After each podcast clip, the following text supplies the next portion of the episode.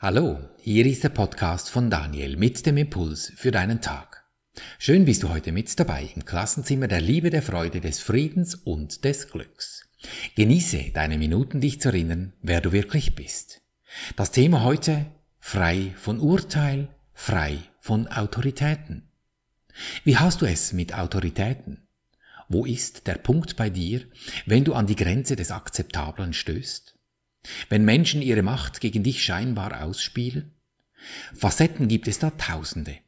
Entweder bist du Schüler, dann ist es vielleicht der Lehrer für dich. Oder du bist ans Krankenbett gefesselt, dann sagt dir das Pflegepersonal, was jetzt läuft. Oder du bist zu schnell gefahren, dann kommt der Mensch mit der Kelle und dem Knöllchen, was du jetzt zu tun hast. Jetzt aber bitte nicht in die Falle tappen und hingehen, dass ein Richter, weil er ein Urteil fällt, ein Chef, weil er gerade sein Team auswechselt und blaue Briefe verschickt, oder eine Behörde, weil sie eine Baubewilligung nicht erteilt, über sie zu urteilen, dass sie jetzt die Schlechten wären. Ob scheinbarer Täter oder Opfer, beide sitzen im selben Boot und wechseln gar während dem Tag ihre Rollen, zuerst einstecken müssen und dann wieder austeilen. Dem zugrunde liegt die Entscheidung zu urteilen. Das Urteil ist die Ursache für den Verlust an Frieden. Urteilen ist der Prozess, der auf Wahrnehmung beruht, nicht aber Erkenntnis. Wahrnehmung ist das, was du über deine körperlichen Sinne als Informationen erhältst und von deinem Verstand verarbeitet wird. Erkenntnis kann ich gar nicht beschreiben, weil jedes Wort von der Erkenntnis wegführt, weil jedes Wort bereits wieder auf einer Wahrnehmung beruht. Erkenntnis ist aus meiner Nahtoderfahrung mehr ein Zustand. Es ist still, es ist friedlich, es ist ruhig. Wahrnehmung ist selektiv, schwankt und löst Unruhe aus, und eine Bewertung ist offensichtliche Voraussetzung dafür. Ein Urteil ist auch immer Zurückweisung. Es betont niemals den positiven Aspekt dessen, was beurteilt wird. Du kannst ein Urteil über einen Menschen noch so sehr in rosa Papier packen und mit einer Zuckerpeitsche Zuckerkommunikation versuchen, dies zu mitzuteilen. Es ändert nichts, dass du eine Bewertung und im gleichen Zug ein Urteil gefällt hast. Du glaubst vielleicht noch, dass wenn du jemanden oder etwas abgeurteilt hast, vielleicht im stillen Kämmerlein und nichts sagst, das hätte keine Wirkung. Hm. Schon alleine dass du es tust, deutet klar darauf hin, dass du dir dessen nicht bewusst bist. Sonst würdest du es gar nicht tun. Am langen Ende kommt es auch nicht darauf an, ob ein Urteil jetzt richtig oder falsch ist.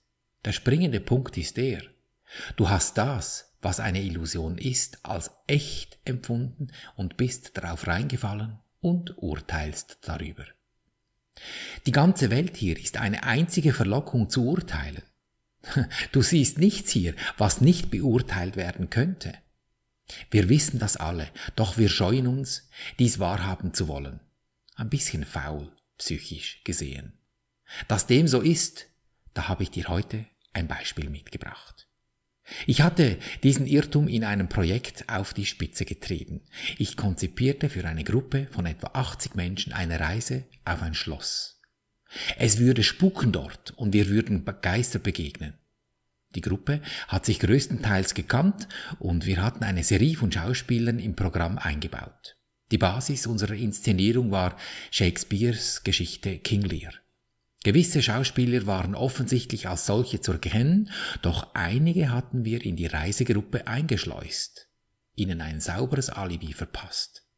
Sie haben Figuren aus King Lear entsprochen, ihre Qualität, zum Beispiel des Erbschleichenden, in unseren Reisealltag eingebaut, jedoch sehr überspitzt dargestellt und persifliert. Das hat dazu geführt, dass im Laufe der Zeit innerhalb der Gruppe über diese Person gelästert wurde, was je länger die Reise ging, umso lauter entstand. Die Lästerer sind voll auf den Trick reingefallen, dass die Rolle gespielt war. Denn wenn du weißt, dass ein Schauspiel im Gange ist, dann lästerst du ja nicht über diese Menschen. Im Finale lösten wir sowohl die offensichtlichen Figuren wie auch die verdeckten auf. Und die Reaktion, die war phänomenal. Du hättest die Kinnladen fast, fast allen Gästen sehen sollen, die da irgendwo auf den Knien unten lagen. Was bei vielen richtig eingefahren ist, ist der Umstand, wie schnell wir dazu verfallen, über andere zu urteilen und als Resultat davon uns selbst in einen unglücklichen Lebensumstand zu führen. Denn das Urteil hat für zügige Unruhe in der Gruppe gesorgt, was Teil des Konzeptes war, um genau diese Erfahrung zu machen, was hier wirklich für eine Nummer abläuft. Was wäre dies für die Betroffenen für eine schöne Reise gewesen, hätten sie nicht geurteilt, sich nicht in verschiedene Lager gespalten, sich über das Verhalten von anderen verärgert ausgelassen, nur um am Schluss mit einem Stirnklatscher dazustehen, wie es bloß passieren konnte, dass sie auf dieses Spiel reingefallen sind? Bei gewissen Menschen war dies ein kleiner Schock, ein heilsamer wie so oft. Es wird schnell klar, wer unter dem Urteil leidet, wenn du urteilst. Du, wer denn sonst? Wer wird ärgerlich und wessen Stimmung ist im Keller deswegen? Ja, deine. Wenn du erkennst, wer du bist und wer deine Mitmenschen sind, dann würdest du kein Urteil mehr fällen. Es sind geistige Wesen und nicht der Körper, der ein Hologramm ist und nichts darstellt, du aber wie die Reisegäste bei King Lear darauf reinfällst, dass diese Schauspieler vor dir echt sein würden. Durch dieses Urteil dir die Bedeutung verloren geht, was dir dieser Mensch oder die Sache mitteilen will. Du brauchst nicht zu urteilen, um dein Leben zu organisieren und schon gar keine Urteile, um dich selbst zu organisieren. In der Gegenwart der Erkenntnis ist einfach still. Ruhig und jedes Urteil stellt sich von selbst ein. Das ist der Prozess, der es ermöglicht, dass das Wiedererkennen deine Wahrnehmung ersetzt. Es ist die große Angst, dass wenn du aufhören würdest zu urteilen, dass dir dann die Kontrolle des Lebens entgleiten würde. Diese Angst führt zu nichts anderem als Krank, Schmerz und Albtraum. Es ist nicht gefährlich, im Augenblick zu sein. Warum denn auch? Denn jetzt hat kein Urteil. Erst gefühlte zwei Millisekunden nach dem Jetzt kommt eine Bewertung, was das Jetzt gerade war. Es erzeugt einen Lärm und aus ist es mit der Stille und der Ruhe in dir. Das bedeutet ja nicht, du sollst nicht wirken oder handeln, doch es bedeutet, dass du dir bewusst bist, woraus du handelst. Handelst du aus der Stille des Augenblicks oder aus dem Lärm der Urteile deiner Bewertungen? Die Wurzel des ganzen Übels ist ein Autoritätenproblem. Wer schreibt die Story dieses Lebens? Ob Shakespeare bei King Lear, die Politiker, welche die Gesetze machen und Richter, die sie umsetzen, beanspruchst du die Herrschaft der Autorenschaft. Es führt immer zu Machtspielen und am Ende des Verlustes von Frieden. Das Problem mit den Autoritäten ist in Wirklichkeit eine Frage eben der Autorenschaft. Wer ist der Autor hier? Wenn du ein Autoritätsproblem hast, dann immer deshalb, weil du glaubst, du seist der Autor deiner selbst und deinem Wahn auf andere projizierst. Du nimmst die Situation dann so wahr, dass andere buchstäblich mit dir um Autorenschaft kämpfen. Das ist der Irrtum, wenn du glaubst, du seist der Erschaffer deines Lebens. Das ist das, was uns der Verstand die ganze Zeit glauben machen will. Seine Prämisse, Lösungen suchen und Energie sparen möglichst effizient und sicher ans Ziel kommen. Dem ist ja grundsätzlich nichts auszusetzen. Doch das Ego stellt es so dar, dass es nur so geht, weil seine Handlungsbasis auf von ihm abgespeicherten Informationen beruhen. Als ich in meiner Nahtodsituation erkannt habe, was diese Wolke mit uns Menschen macht, dass sie uns blind macht für das, was wirklich um, um uns herum los ist, dass sie dafür sorgt, dass wir glauben, wir würden dieses schöne Gefühl, das ich empfand, diese Ruhe, diesen Frieden, diese Stille, dieses Aufgehobensein, dass wir dies nicht mehr empfinden würden. Nur weil sie solchen Lärm und uns blind macht und die Sicht verdeckt, da hatte ich in diesem Zustand nur ein einziges Bedürfnis. Mögen die Menschen bloß erkennen, in welchem Irrtum sie sich befinden. Es ist ein solch unsägliches Missverständnis, dass sie glauben, sie werden von diesem Frieden abgekoppelt. Dabei ist es bloß Gewölke um ihre Köpfe, gemacht aus den sorgenvollen Gedanken. die ihnen vorgaukeln, sie hätten ihr Leben unter Kontrolle. Doch es braucht gar keine Kontrolle. Die Antworten auf ihre Tausenden von Fragen sind in der Matrix bereits vorhanden und werden über die geistigen Wesen, die das Gewölke eben nicht um ihre Köpfe haben, beständig kommuniziert. Manche glauben sogar, sie hätten Tinnitus, die Menschen. Dabei sind die Frequenzen etwas ganz anderes. Halt mal ein Mikrofon vor einen Lautsprecher, dann pfeift es auch, wenn du dich mit dem Echo unterhalten willst. Ich habe ihnen gefühlt zugerufen, hört auf zu denken. Ihr verwirrt euch, ihr verirrt euch in eurem eigenen Gedankenkabinett. Doch sie hören mich nicht. Sie hören schon, aber sie wissen nicht, was damit anzufangen ist. Dann sah ich meine beiden Töchter. Also sehen, es ist mehr ein Erkennen, denn mein Körper und meine Augen darin, die lagen dort irgendwo in diesem schneeverwählten Tal drin. Mein erster Impuls bei diesem Anblick der beiden Mädchen, macht euch bitte, bitte, bitte keine Sorgen um mich. Bitte nicht, weil ein Quäntchen von Sorge reicht aus, dann nebelt ihr euch sofort ein und glaubt, ihr hättet Schmerzen um den Verlust von mir. Und dieser Glaube, der hält euch fest, bis ihr erkennt, ihr Menschen, dass ihr euch selber da hinein manövriert habt.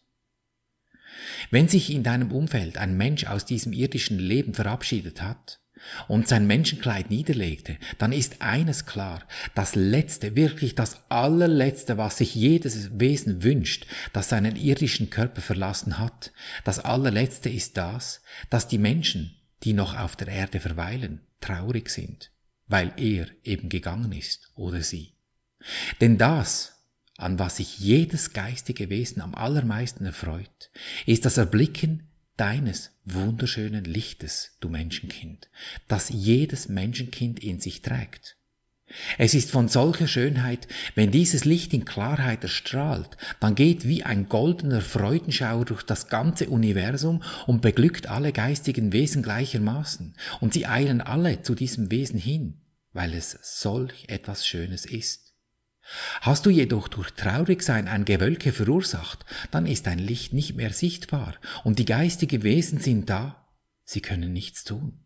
Sie betrachten dich liebevoll und warten geduldig, bis du ihnen dieses Geschenk machst. Sie hätten eine wahre Freude, doch es obliegt ihnen nicht, dein Gewölke zu entfernen. Das kannst nur du in dir bereinigen, denn du bist es, der darum gebeten hat, genau diese Erfahrung auf diesem Planeten hier zu machen. Diesen Wechsel zu vollziehen, von schwierig zu gut, von Wolken zu frei.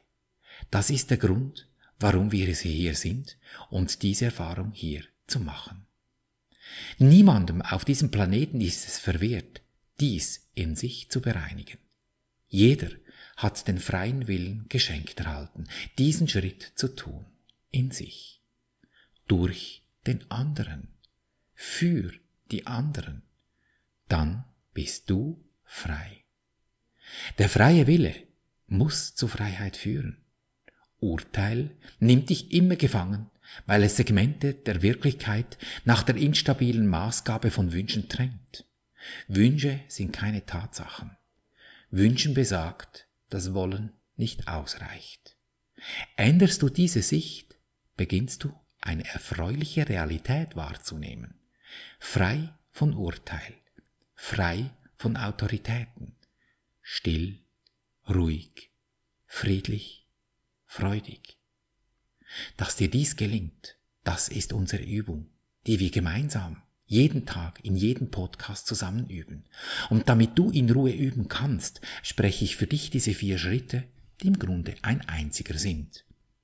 Ich habe sie in vier aufgeteilt, dass du ein bisschen einfacher üben kannst. So nimm etwas vor dich hin, einen Menschen, ein Wesen, eine Situation, vielleicht einen Körper, was immer dich abhält davon, diese Ruhe, diesen Frieden zu fühlen. Nimm das vor dich hin, mental. Und komm zum ersten Schritt. Mach dir bewusst, ich danke dir, Universum, dass du mich gehört hast. Ich wusste, dass du mich allzeit hörst. So im Sinne von, hm, Interessant, was habe ich mir da Schönes erschaffen? Dann übernimm die Verantwortung. Ist es das, was ich sehen möchte? Will ich das? Das Gute, das Schöne, ja, das lassen wir laufen. Das etwas Schwierige, das nehmen wir uns zur Brust dort, wo das Herz ist, und gehen zum dritten Schritt und sprechen zu diesem Wesen. Ich benenne es mit dem Wort Engel, weil es ist ein Geistwesen, wie du auch. Ich spreche, lieber Engel, Name. Friede und Freude biete ich dir an, damit ich in Frieden und Freude leben kann. Dann halte ich einen Moment inne und lausche, was über die Intuition geliefert kommt, weil Intuition, das ist die Kommunikation mit dem Universum. Was geschieht mit diesem Wesen, dem du gerade etwas Gutes angeboten hast? Was tut es? Es muss etwas Schönes sein, weil vorher war schwierig. Und so nimm nun diese Stimmung des Schönen, wie sich das anfühlt, wenn es schön geworden ist, diese Stimmung nimmst du jetzt in den vierten Schritt und dehnst dieses eine Gefühl jetzt in dir aus, in diesem Augenblick nur dieses eine Gefühl. Erkennst du die Stille dieses Augenblicks, wenn du dich 100% im gefühlten Endzustand befindest, wenn du deine Sicht in dir gewendet hast? Kein Gedanke stört mehr deinen Zustand. Gönn dir diesen Moment immer wieder durch deinen Tag. Daher deine entscheidende Lebensfrage, will ich glücklich sein, egal was passiert? Denn glücklich ist schon, du hast es lediglich vergessen. So erinnere dich. Und so behandeln wir unser Leben gleichermaßen auf allen drei Gebieten des Denkens, des Fühlens und des Handelns. Und du wirst es erkennen an der Natur der Menschen, die dich umgeben, in Fülle, Gesundheit und Harmonie. Ich danke dir für dein Lauschen und wünsche dir viel Freude beim Abenteuerleben. Bis zum nächsten Mal, dein Daniel.